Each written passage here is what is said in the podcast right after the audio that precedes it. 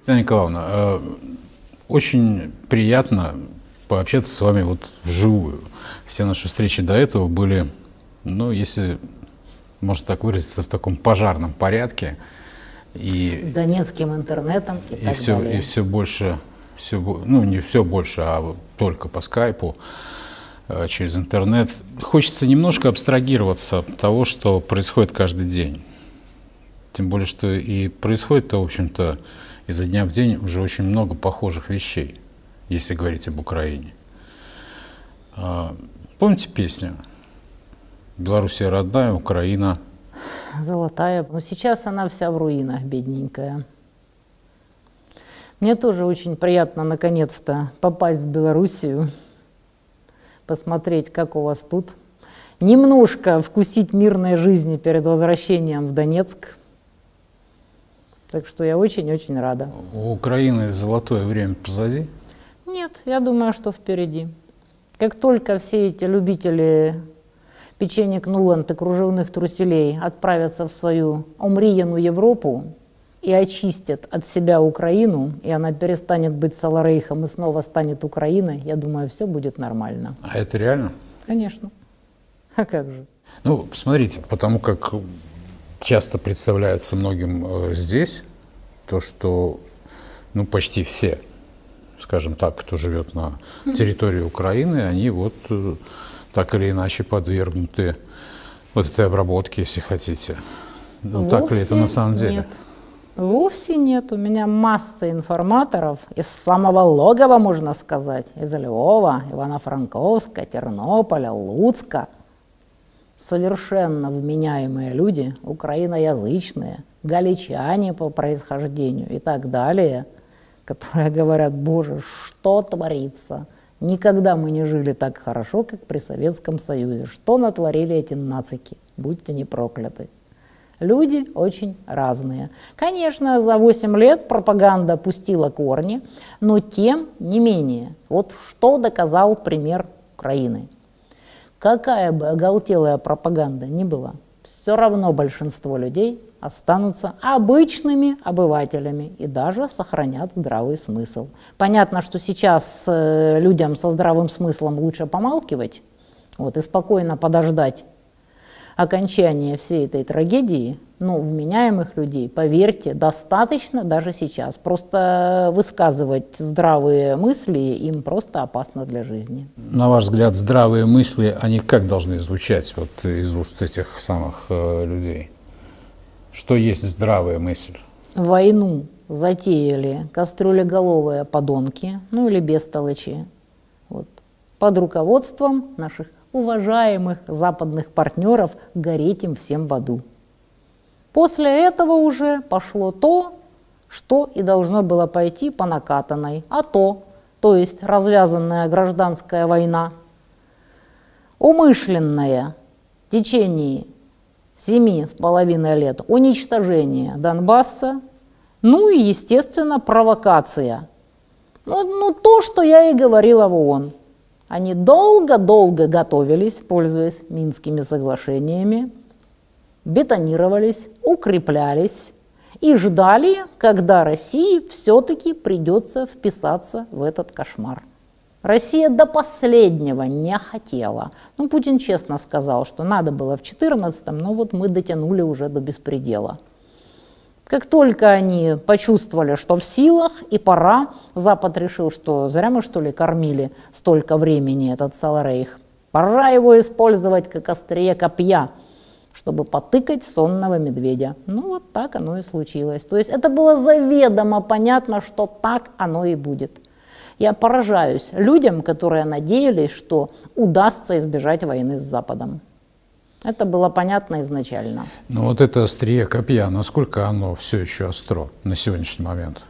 Ну, в принципе, то, о чем я только что сказала, мотивированные вовлеченные люди потихонечку заканчиваются. Вот сколько бы пропаганда не вбивала милитаризм в головы, есть какой-то биологический предел, судя по всему, в любом социуме. Я думаю, что можно будет считать это уже биологической константой, когда всякие товарищи, которые занимаются отслеживанием общественного мнения и когда они все-таки правильно подсчитают, а я уверена, что они ведут подсчеты, какой процент даже после беспрецедентной пропаганды остался все равно обывателями, а сколько осталось вовлеченных. Причем вовлеченность я имею в виду как тех, кто готов воевать в первых рядах, быть штурмовиками, так тех, кто готов быть во второй линии, кто чуть-чуть э, менее способен к штурмовым действиям, в третьем, в тылу, кто готов волонтерить, ездить, что-то доставать, кто хотя бы готов донатить, плести сети, делать окопные свечи и так далее. Вот это все вовлеченная часть населения, да, вовлеченная, причастная. И вот эти люди потихоньку заканчиваются. А абсолютное большинство все равно остается обывателем. Но вы же видели, что творилось. Массово, через границу, ломанулись. Сколько их сейчас? Много миллионов.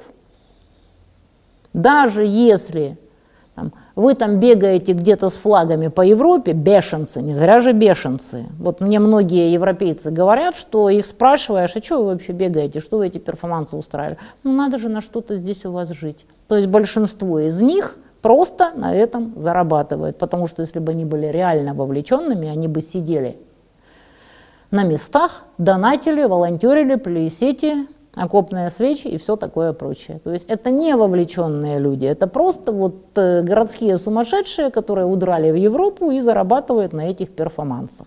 А реально вовлеченные сидят дома и помогают фронту.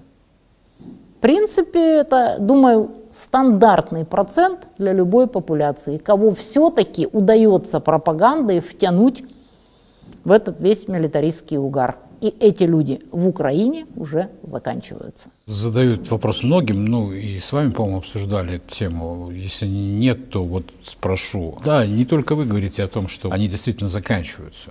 Ну, да. идет боевое столкновение. Война идет да. уже, горячая фаза, год и два месяца и плюс. Те, кто в первых рядах пошел воевать, они уже стройными рядами лежат на кладбищах в огромных количествах. А некоторые не на кладбищах, некоторые вон валяются, их собаки доедают.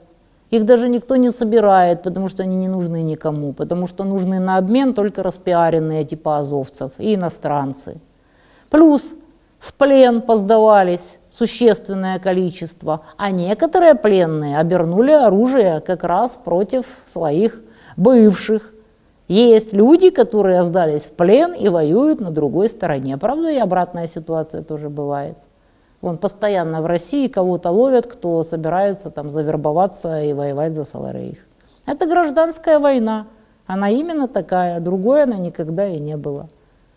То есть вовлеченные, самые оголтелые, самые яростные уже в основном просто лежат по кладбищам или по посадкам. Есть э, разные мнения по тому, как может складываться дальше, э, далее политическая судьба самой Украины. И говоря о нынешнем режиме, он ну, обречен ну, в любом ну вот, случае. Ну вот и такая самая распространенная точка зрения, что это уже, в общем-то, отыгранная Это карта. агония, конечно.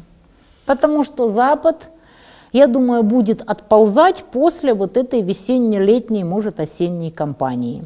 Потому что, чтобы наступать, это надо, чтобы или Россия перегруппировывалась, как э, в Херсонской области, как э, в, на Киевщине, как э, под Херсоном, или, если перегруппировываться больше никто не собирается, а у меня нет сведений, чтобы кто-то собирался перегруппировываться, надо иметь преимущество нападающих в несколько раз. Там, там в три раза, там, ну, ну разное считать, говорят, в три, да. в три, а то и в семь. А так, насколько я знаю, готовятся встречать по полной программе. Не без недостатков, конечно, не без наезда в сторону командования, но встречать готовятся. Откуда такое преимущество у нападающих? А если после этого всего контрнаступления распиаренного Россия устоит и не сильно далеко удастся Саларейху продвинуться, это будет жесточайшая деморализация. То есть это фактически вот мы сейчас ждем весенне-летнюю кампанию, после которой уже, наверное, будут какие-то разговоры о том, что пора бы это все заканчивать. Потому что как бы Запад, конечно, кидает в топку все в надежде, что что-то еще может получиться. но как бы там тоже резервы не беспредельные. Вон Трамп веселит народ в Америке. Что там будет, я посмотрела на эти толпища, которые выдвинулись к нему в поддержку, все эти трамписты мага. Посмотрите, что творится во Франции, посмотрите, что творится во всех остальных европейских странах. В Великобритании уже просто вот, стоматологи закончились. Во Франции мусорщики не вывозят мусор. В Германии позакрывалось огромное количество предприятий, потому что привыкли жить на дешевых энергоносителях, которых больше нет. То есть что будет с Европой вообще непонятно. Ну, говорят, Штаты как бы и так. Не, ну и так уже как бы. Они показали, насколько они едины еще во времена коронавируса, когда они воровали друг у друга ИВЛы, вакцину и все остальное. С ними все уже было понятно, что каждый сам за себя. Ну, они всегда такими были. Мы обсуждали тоже неоднократно этот вопрос. Это не потому, что они плохие или какие-то не такие. У них условия жизни такие. Они живут в условиях скученности, а как только начинаются какие-то проблемы, они кого-то быстро выбрасывают из своих тесных рядов. Это нам проще. У нас просторы огромные, у нас кто-то с кем-то поссорился, просто куда-то ушел подальше какой-нибудь скит и ни с кем больше не ссорится. Но ну, у них есть преимущество, зато они умеют договариваться между собой по-соседски, а вот у нас с этим проблемы. И если мы у них позаимствуем их прекрасные алгоритмы договоров между соседями, то они у нас ничего позаимствовать не могут. Нет у них просторов, нет у них территорий. Поэтому в долгосрочной перспективе я думаю, что Запад все-таки падет. Я всегда это говорила, и сейчас уже как бы после того, как Россия устояла, стабилизировала фронт и уже даже потихонечку двигается, вот, ну, после Солидара уже, в принципе, было понятно. Ну, Бахмут сейчас скоро станет Артемовском, флаг уже подняли. Пусть, ну, флаг пусть, подняли, ну, пусть, но там пусть еще это как символично бы, во многом, да, конечно, ну там да. еще, конечно, воевать и воевать, но тем не менее. Вот говорят, что продержаться хотя бы до вот этого знаменитого наступления, до того, как просохнет земля и хоть какая-то зеленка появится, ну, не знаю, смогут ли они еще столько времени продержаться. В общем, ждем что покажет ну, весенне-летняя э, кампания? Военная кампания, она как и любая другая, конечно, не вечно, но э, да, действительно очень много будет зависеть от этой весны, это уже как бы понимают все. То ли это будет контрнаступление Украины, то ли наступление э, российских э, сил сейчас такой словесный туман войны, как тут выразился Мы один из не моих коллег. военные. Да, Возможно, да. какие-то очень продвинутые военные и понимают картину в Ну, целом. Нет, я уверен, что несколько человек в мире знают точно, что Да, будет. конечно, которые Ну. имеют достаточное количество информации. Мы-то просто даже не знаем, где сколько войск, где сколько техники. Они там рассказывают о какой-то технике. Когда они начинают жаловаться, что вот что-то там закончилось, то каждый думает, может, они врут? Может, это туман войны? И причем обе стороны в этом тумане как бы как рыбки в воде, хорошо, да. конечно. То Пригожин жалуется, что у него снарядный голод, а потом оказывается, что все у него есть. И эти жалуются, видосы записывают, что ах, нас тут изо рты бьют, что они там рассказывают о каком-то снарядном голоде. А на других, может, участках фронта он и есть. В общем, ну в целом, всю картину целиком, я думаю, действительно очень мало людей на планете видят реально. Военные так или иначе свою работу сделают. Конечно. А, Но вот э, что дальше? Ведь сейчас надо думать, собственно, об этом. Э, И почему я вот э, спрашивал про адекватных людей в Украине, которые, как вы говорите, их, ну, и мы все понимаем, что их как ни крути большинство, Конечно. не могут все вот быть Да, в угаре в каком-то, и тем более, конечно. даже если могут быть в моменте, то поддерживать этот угар, ну, это очень Долго сложно. невозможно. Да. Более того, мне докладывают с мест, что даже самые оголтелые, которые раньше там писали всякий бред в соцсетях, потихоньку закрывают уже свои паблики, что-то там трут, что-то там изменяют, потому что понимают, что скорее всего скоро все закончится, и им предъявят за все, что они писали.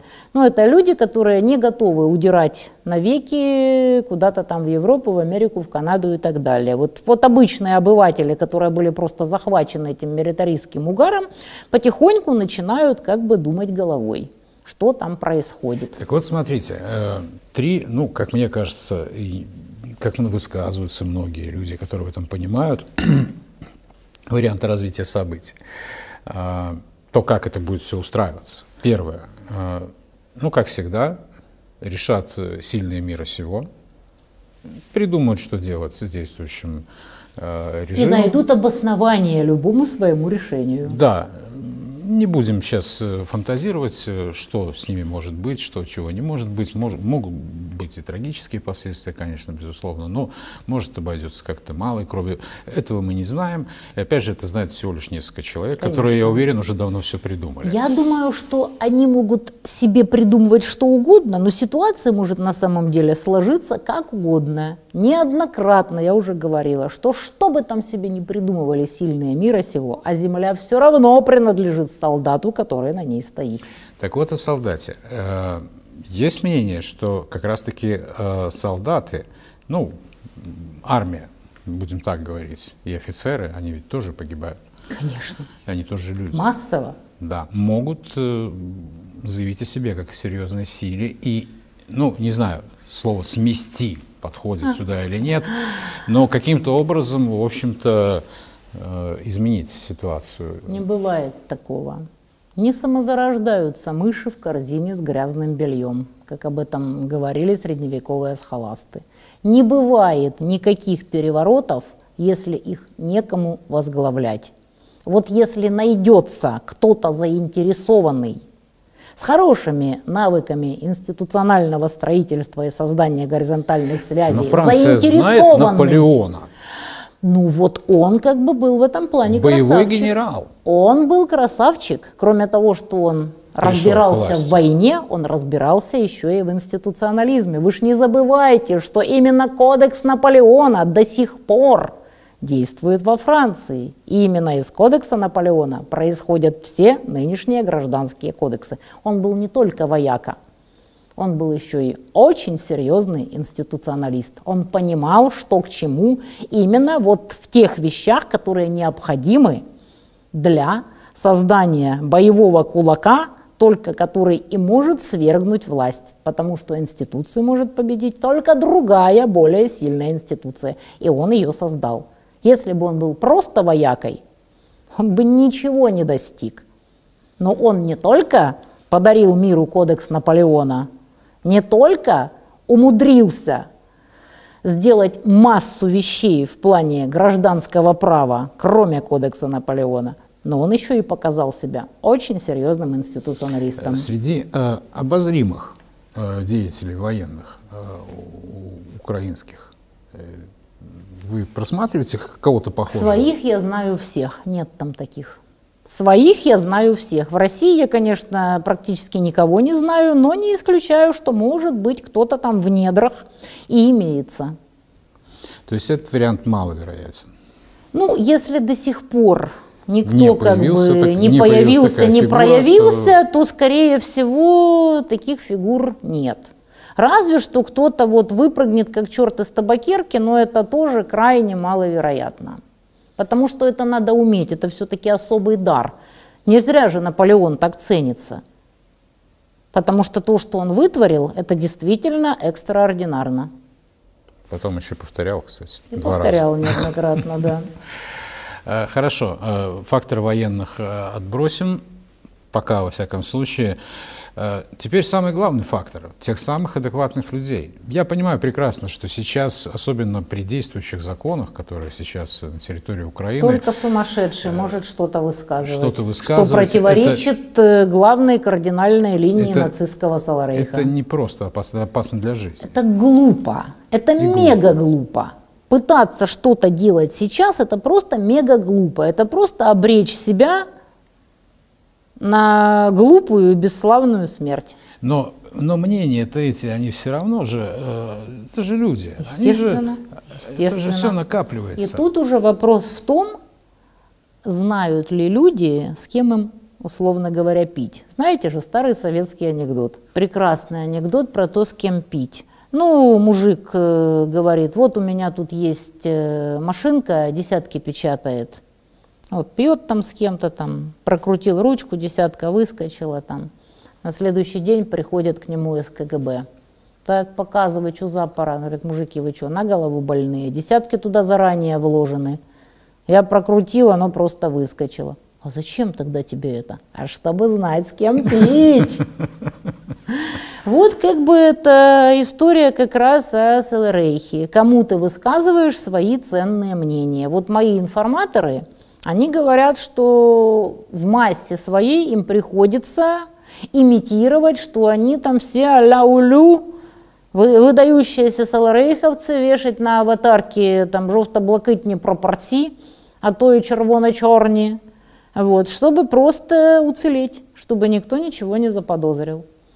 И не исключено, что я буду чуть ли не единственным человеком, который подтвердит, что они вменяемые. Но это же все равно не удержишь э, долго. Тоже, точно так же. Ну, пока что там Какое-то возможен, время можно, да. Там возможен только стихийный бунт. Прикрываться. Пока что, на самом деле, просто некому. Пока хватают на улицах вот эти многочисленные видео, в основном безобидных людей. Из маленьких поселков села уже практически все выгребли, то есть необразованных и бедных. Пока что не дотягиваются до хоть сколько-нибудь э, способных оказать сопротивление. Но скоро придется, потому что мясо заканчивается. Такая досада.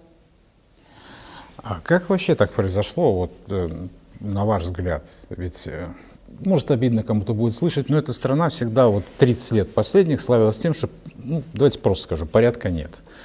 И, и власть центральная не сильно-то, например, Этому управляла ситуацией, есть, особенно где-то в дальних э, Этому регионах. есть объяснение. А сейчас смотрите как. Этому есть объяснение, потому что эта страна расколота практически напополам.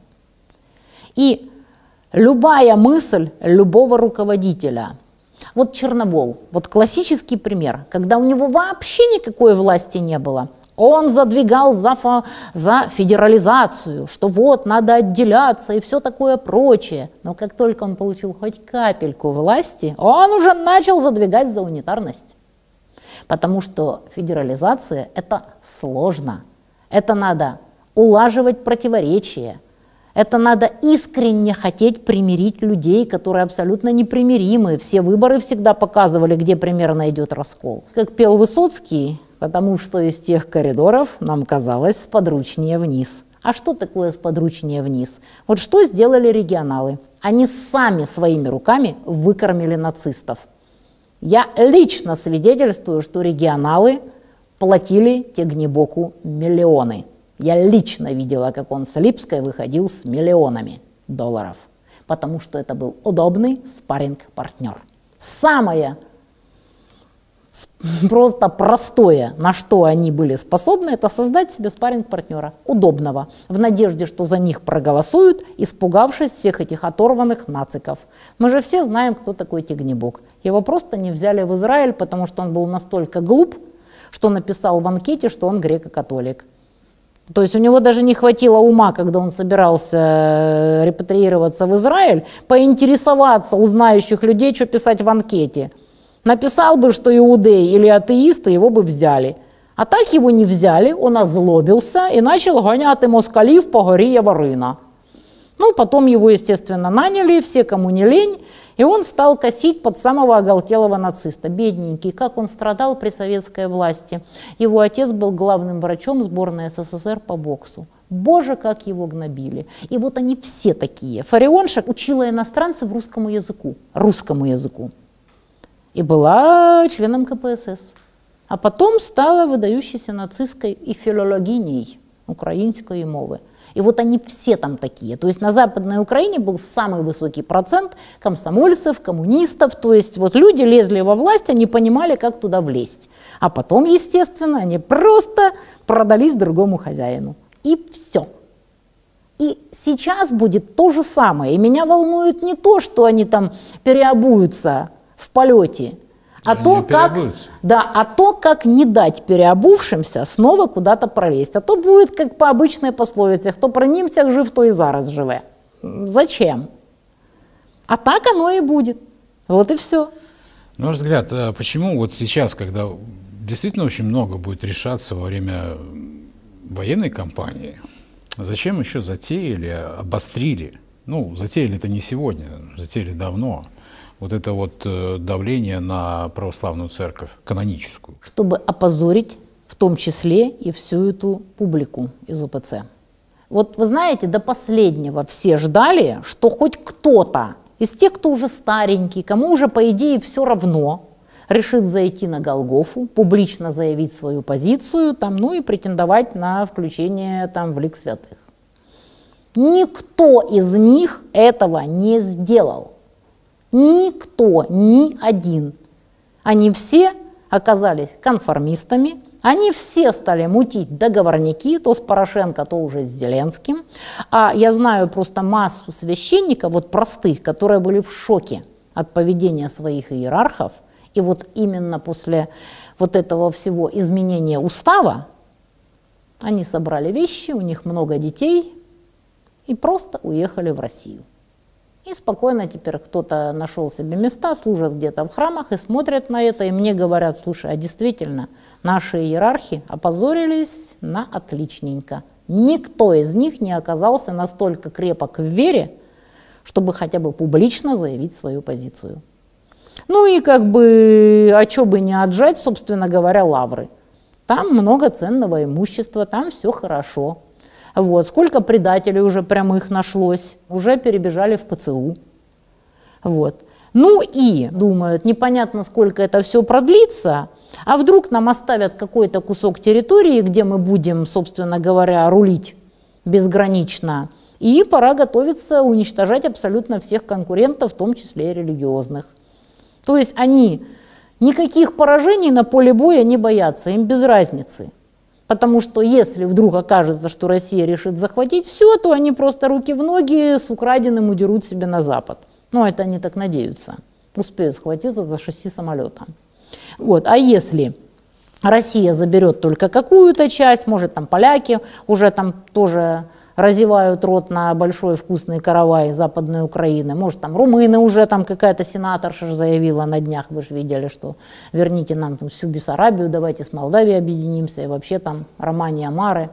Вот. Претендует Венгрия на Мукачево, на Ужгород, на все эти территории. Ну, там на самом деле на Закарпатье есть села, в которых ну, никогда никакой Украины и России не было. Вы серьезно относитесь к этим вот притязаниям? Они как минимум вполне серьезны. У меня живет масса знакомых в этих всех странах, и там действительно все это разгоняется. Они верят, что не исключено, что дело обернется так, что действительно расчленят. Но тем не менее на что-то надеются, что, возможно, им оставят какой-то кусок порулить. А вообще это выглядит очень странно, потому что тут все вокруг горит, а вы продолжаете копошиться в своей навозной куче и бороться за власть. Ну вот будет понятно только после этой всей весенне-летней, возможно, осенней кампании, есть ли смысл вот так зачищать политическую поляну. А вот они думают, а вдруг прокатит? Зачистим на всякий случай. Ну и, естественно, вы же понимаете, сколько имущества ценного во всех лаврах – как не претендовать, если могут? Вернемся к боевым действиям. Почему так цепляются за Артемовск? Они тянут время до наступления. время? Во-первых, есть же, такая версия. Очень... Ну и это очень распиаренная хайповая тема. Они же там фортеця Бахмут, они же там все на этом пиарили, что там стоїмо непохитно, не здамо клятым москалям, оркам и расистам. Они солидар еще две недели после того, как он пал, рассказывали, что обороняют. А обычные это люди, которые потребители лапши 95-го квартала, они же не читают вражеские ресурсы. Они слушают только то, что им говорит единый телевизор. Там же ж все, никаких альтернатив больше нет. Простые люди ведь телеграм не читают. Карты западные, китайские, там, латиноамериканские, арабские не смотрят, где все в режиме реал-тайм показывают, там, вплоть до каждой захваченной улицы.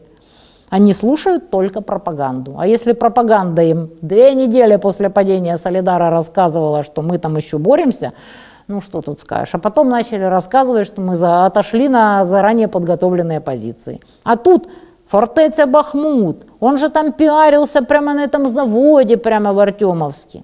Ну и что? И вот они кидают в топку немерено просто, чтобы как можно дольше жил этот миф. В надежде на что-то. Может, Запад впишется, может, поляки такие живой силой таки поучаствуют, а ходят слухи, что такое может быть. Неспроста 70 тысяч поляков удрали из страны. Наверное же, что-то знают. То есть не исключено, что Запад вытащит таки реально последний козырь и начнет воевать еще и людьми, не только техникой и деньгами. Вот, наверное, им сказали тянуть до последнего, вот они и тянут. Но это же даже не военное преступление, я даже не знаю, как это называется. Это геноцид. Это самый, что ни на есть, геноцид украинского народа. Но им плевать, им-то какая разница. Недавно обошли все каналы, данные по демографической ситуации в Украине. И да, 20-летних больше вот, нет. Вот это вот катастрофа. Да, демографическая яма, 20-летних и плюс-минус просто больше нет. Более того, уже 17-летних пытаются из страны не выпускать. Еще ж наживаются на коррупционном выезде из страны мужчин 18-60. Сколько стоит выехать? По-разному, смотря для кого. В принципе, от 5 до 10 тысяч, а иногда и больше. Долларов. По разным схемам, да. И те, кто способен заплатить, конечно, платят, потому что ну, перспектив нет вообще никаких. Там просто нечего делать.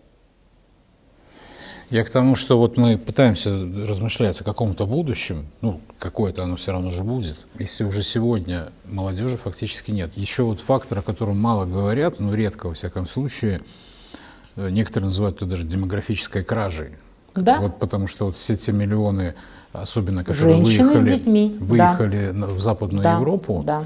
это женщины с маленькими детьми. За этот без, год, без мужиков. Да, за этот год, пока они там сидят, Наши бабы очень адаптивные, скажем так. Они за это время, кто на что-то способен, они как-то приспособятся, они найдут работу, вот они куда-то устроят детей. Вот. Ну, особенно в странах, где не настолько вот, э, невозможно вписаться в местное общество, типа Германия, вот те, кто вот именно в Польше, там, в Румынии, там, где-то там еще, ну, страны, где более-менее чужаков принимают, они, скорее всего, там останутся. И, скорее всего, вытянут мужиков после войны и Украина полностью обезлюднит. Кто-то, конечно, вернется, это понятно, но в целом и общем, чем дальше идет война, тем меньше шансов на то, что люди будут возвращаться. Конечно, это демографическая кража. Более того, вот эти все вопли о том, что Европа будет выдавать мужиков, которые не имели права на выезд, свидетельствуют о том, что Европе нужны только женщины и дети, которые с местными мужиками как-нибудь уж поладят. Все-таки они там Белые, славяне, это не совершенно чуждые там турки, арабы и чернокожее население. Вот на это, собственно говоря, и был расчет. Это демографическая кража. Это действительно так. Вот все, о чем мы говорим с вами, даже говорить об этом нелегко, на самом деле. И почему, на ваш взгляд, э, даже не критики, а просто какому-то охаиванию моментально подвергаются любые попытки предложить хоть какое-то мирное решение, пусть даже временное, пусть плохое, мирное как говорил. решение невозможно да? в принципе. Все понимают, что Саларейх концептуально не заточен под то, чтобы хоть что-то отдать России. Ни Крым, ни Донбасс, ничего. Так уже Если отдал. они отдадут уже хоть что-то, и признают это, что ну вот ну, ну так случилось, ну давайте уже как-то там границу проводить, весь Саларейх просто идеологически падет. Вся их идеология, все это накручивание было направлено на то, что никому ничего не отдадим, все свое отвоюем. Потому что если они хоть что-то отдадут, хоть что-то признают, люди спросят, а ради чего тогда все это было? Ради чего вот эти ряды могил? Ради чего эти без вести пропавшие, которых доедают собаки в посадках? Для чего эти пленные? Для чего эти раненые? Ради чего? Ну, рано или поздно И вот этот вот вопрос повиснет в воздухе. Поэтому никаких договоренностей на тему, что ладно, мы признаем, что Россия там чего-то там действительно присоединяет, не может быть в принципе. Запад можно победить только чистой победой, когда он отползет, подвывая, поскуливая, как это сделали с ним наши великие предки в 40-х годах. По-другому никак. Но чистой победы на территории Украины ее ведь, мне кажется, будет недостаточно. Достаточно. Концептуально Саларейх рассыпется идеологически, если не удастся это вот наступление. А если удастся, тогда еще будем очень долго барахтаться. Но все равно, даже если оно удастся, ну куда они зайдут? Смогут ли они это удержать? Если даже они куда-то продвинутся, то наступит следующая часть марлезонского балета. Россия, ее элиты, которые до сих пор хотят победить малой кровью, не запылившись особо, просто объявят всеобщую мобилизацию. Вот и все. И любыми способами достанут и беспилотники, и, наконец-то, заводы запустят. Ну, то есть страна встанет на военные рейсы, а там уже шансов никаких. Вот и все. Пока же Россия, собственно говоря, ни мобилизации, ну, частично. ничего такого, вот, чтобы вот прямо вставая страна огромная, мы не наблюдаем. И если таки будут серьезные какие-то успехи в этом контрнаступлении, это придется сделать. Мы же помним, когда началась хотя бы частичная мобилизация. После того, как э, Россия показала себя, мягко говоря, на поле боя не лучшим образом. Хотя криком кричали многие, что нужна мобилизация, невозможно таким количеством контрактников держать такую длинную линию фронта. Вот и все. То есть даже если будет какой-то успех контрнаступления, ну, ну объявят мобилизацию, скажут, вставай, страна огромная. Вот и все. А что дальше? И над этим уже потихоньку начинают задумываться, естественно, сохранившие хоть какие-то мозги, военные среднего звена. То есть они уже прямым текстом говорят, что, скорее всего, скоро эта вся лавочка прикроется, а они себе просто нарабатывают портфолио и уже присматривают какие-то ЧВК, в которых они продолжат карьеру. Потому что они прекрасно понимают, что в Украине, которую захватит Россия, им, конечно же, не жить. Но они просто разбегутся по миру и будут делать то, что они и делали, только в рамках каких-то ЧВК. С их-то опытом, конечно, их везде примут с распростертыми объятиями. Вот на это они уже потихоньку ориентируются. Веселая перспектива. Ну а как? Тысячи украинских наемников, ну так или иначе, это будет выглядеть так. И, а как? И десятки они же понимают, что они женщин. не смогут жить. Они не смогут просто жить, если придет Россия, после того, что они там натворили. Очень многие. Я просто знаю реальные примеры людей, которые вот сперва в этом милитаристском угаре а-ля улю, а потом немножко стали уже шевелить извилинами оставшимися. Они уже начинают понимать, что, ну, смотрите, что творится. Зачем мы воюем? За то, чтобы военно-промышленный комплекс США хорошо нажился, чтобы Европа отправилась в даун в пользу Америки, а мы-то за что гиблем? Где тут наш профит? Это начинают понимать уже даже самые дубовые. Потихонечку, полигонечку доходит. Вы большую часть э, времени сейчас проводите в Донецке. Да. Донецк сносит с лица земли традиционно. И будут сносить с лица земли, пока могут. По-другому никак. Вот до тех пор, пока... А как это вообще? Вот, э, я, вот нам, так. нам здесь вот сложно понять. Они себе стоят на расстоянии, с которого они могут невозбранно стрелять по Донецку. Они постоянно то пакет Града, то Хаймарс, то дистанционное минирование этими проклятыми лепестками, которые детям, старикам многие отрывает, и чувствуют себя великолепно.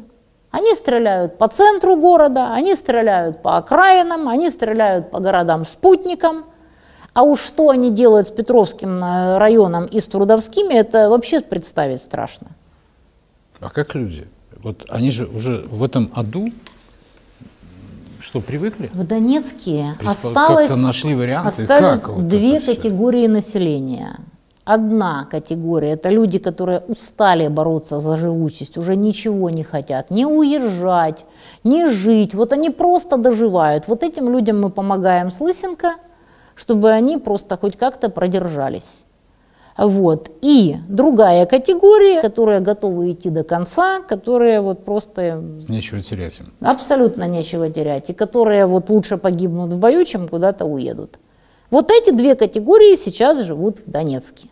Других там просто нет. Людям, которые живут мирной жизнью, им же вот э, война последняя была давно.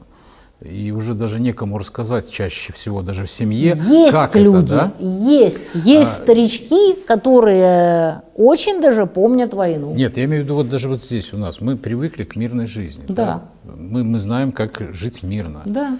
Мы не понимаем, что как это жить, когда тебе в любую секунду Да, может ты в твой вышел дом за хлебушком, ракета. а тебе Хаймарс в голову прилетел. Вот что-то в этом Ты духе. себе пошел э, на рынок, А как вот, а как- в тебя как- прилетел как пакет это- града. Как с этим вот э, просыпаться, идти заниматься какими-то там делами, э, ложиться спать и понимать, что не факт, что ну проснешься. вот так люди и живут.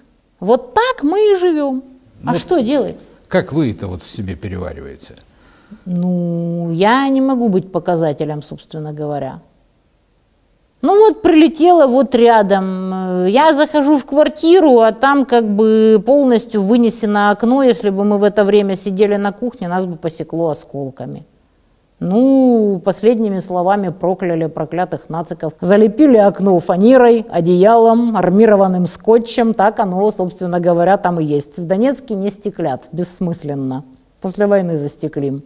Так что если уж стекло вылетело, то, скорее всего, будет оно с картонкой, с одеялком. И все. Проблема с водой как-то решается? Проблема с водой Там же о водоводе мы об этом очень давно говорят. надеемся, что вот-вот лишние какие-то 300 тысяч кубов, вроде как обещают, пойдут э, с водовода. Пока что в Донецке полный трэш. Раз в трое суток дают воду на три часа, причем везде по-разному. Где-то напора хватает даже нормально включить колонку и помыться, но это мало где. Вот э, в одной из наших квартир есть э, более-менее нормальная струя, то есть э, стиральную машинку включать не решаемся, но, по крайней мере, колонка иногда работает. А вот есть на высоких этажах у нас квартира, там струя течет с комариный нос, а есть места, где вообще нет воды. Но есть и места, где вода есть, скважины. То есть все по-разному. Но в целом и общем Донецк, конечно, безводный. Я уже рассказывала, как стирают женщины в Донецке. Просто замачивают на пару дней в порошке, потом это выкручивают, потом идут в баню, потому что больше нигде нет воды. И одновременно моются и полощут. Выкручивают, приносят домой мокрое и сушат. Вот что такое стирка по-донецки. Вода отвратительного качества, она опасна для жизни, не только для здоровья. Ты ее кипятишь и хлопьями просто осадок в два пальца толщиной на дне ведра. Вот так живет Донецк. Питьевая 4 рубля за литр. Вот мы все ждем, что наконец-то этот новый водовод немножко добавит воды, ну, будут давать хотя бы на несколько часов в день, ну, или хотя бы раз в два дня, а не в три. Ну, а что говорят жителям по поводу того, чтобы все-таки хоть как-то эту опасность прилетов отодвинуть? Никак. Ну, уже сколько это Никак. продолжается? Точнее, я не знаю, как Более этим. 14 14 месяцев. Ну, люди семь, семь с половиной лет готовились, собственно, бетонировали. Эти все укрепы не берутся в лоб, их можно только окружить и отрезать от снабжения. В лоб их брать невозможно, это просто нереально. Вот такая печаль. Поэтому придется ждать, пока они будут окружены, а по-другому никак. Ходили в лобовые атаки, стащили пехоту до самой артиллерии. И чё? Все как было, так и осталось. Вон уже сколько ковыряют эту Маринку несчастную. Там звероферма просто забетонированная, и оттуда никак никого не выбьешь. То есть жители Донецка, как никто, заинтересованы, получается, в, в успешном наступлении как Конечно. раз-таки российской Конечно, армии. конечно. И поэтому, когда я слышу саларейховские байки, что сами себя обстреливают, просто вот выворачивает от злобы и ненависти от этих негодяев, пропагандистов. Я почему так подробно у вас расспрашиваю, потому что на самом деле человеку, который э, уже в, там, в третьем поколении живет в мире, да, Это ему, дико. ему, ему Это кажется, дико. что это, э, да, Где-то это где-то далеко, далеко, это не может, да, точно не да, со да. мной, да, и никогда со мной. Ну, как... Приезжают ну, к нам мы люди- журналисты. мы люди так устроены, да. Приезжают к нам журналисты, мы с Андреем их возим на линию боевого соприкосновения, особенно когда там прилеты, они все очень пугаются, В пригибаются. Донецке ведь тоже так думали, Да. я уверен, Да, когда-то, да, да. что это у нас Да, такого не да, может быть, да? Может запросто. И мы потом смеемся, что ребята больше без памперсов броневичок не пускаем. ну, мы-то привыкли, а люди, которые вот первый раз туда попадают, они, конечно, в шоке. Это я к чему? 20 год мы как-то тут пережили, но вот по прошествии особенно времени... Вы понимаете, мимо чего вас пронесло? Все говорят о об одном, что если бы тогда не устояло здесь государство... У вас бы было еще хуже. Во всех смыслах. То вот то, что, о чем вы рассказываете, Было о буднях. Донецка, да. это был бы еще, мне кажется, детским лепетом. Да, просто да, по да, с тем, чтобы что мы поляки, здесь узнали, поляки, и это было бы уже с нами. Поляки не дремлют, они до сих пор вынашивают планы отжать Запад и Украины, и Белоруссии.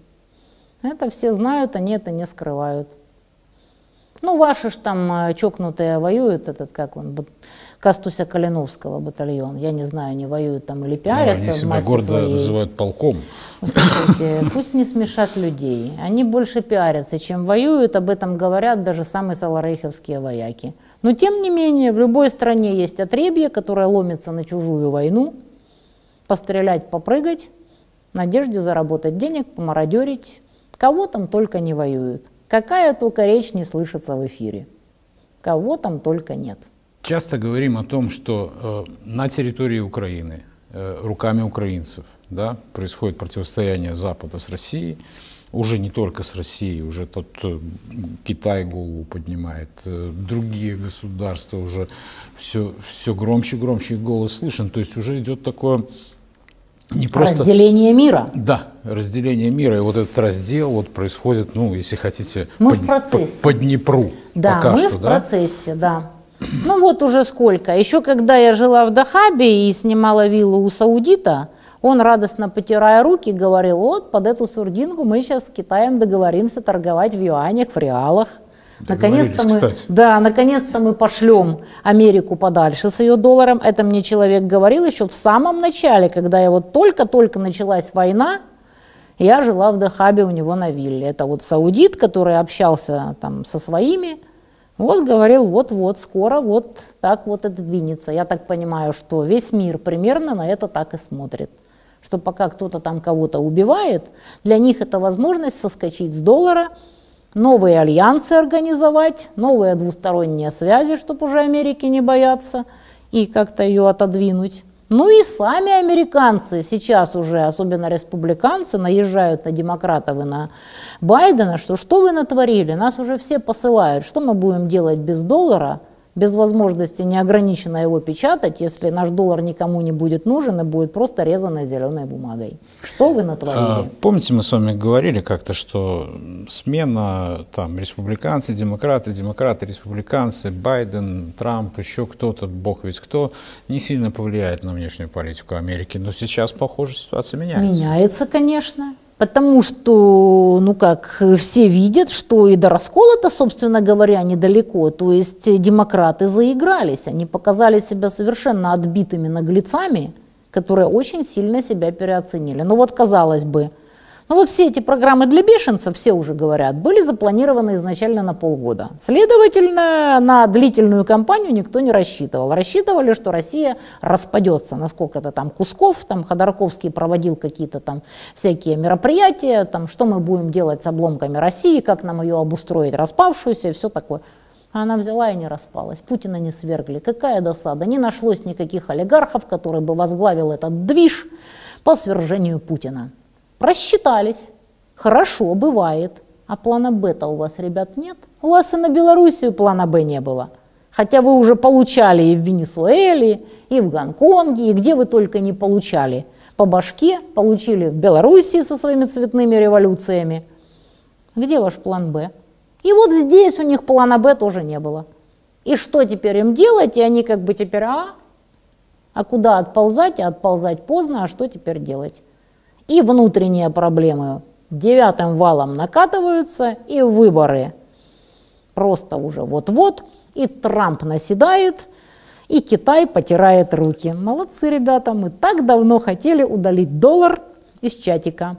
И потихонечку к этому идем. Вон уже сколько э, стран ломится в БРИКС, ломится в ШОС.